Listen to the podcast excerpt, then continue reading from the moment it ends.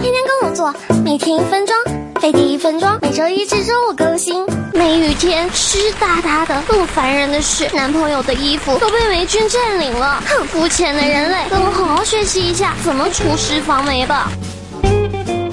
清洗不彻底的衣服上残留的汗液、皮脂等人体分泌物会刺激霉菌生长，所以在梅雨季节来之前要保证衣服都已经洗干净并充分晒干了，才可以挂进衣柜。另外，皮衣、皮鞋要先用皮革防霉剂保养一次哦。在衣柜里挂一些专用的吸湿包，尽量少开衣柜，减少衣服与潮湿空气的接触，或者把不怕皱的衣物放进压缩袋里抽干空气，让霉菌彻底没有生长环境。如果衣服还是长了霉菌，要尽早把霉斑洗掉。浅色的衣服在洗之前要先用淘米水浸泡一晚上，撕扯在水中，用绒布就可以擦去霉斑了。如果是皮衣皮鞋，可以用湿布轻轻擦去霉斑，挂在通风的地方吹干，然后再涂抹皮革护理剂。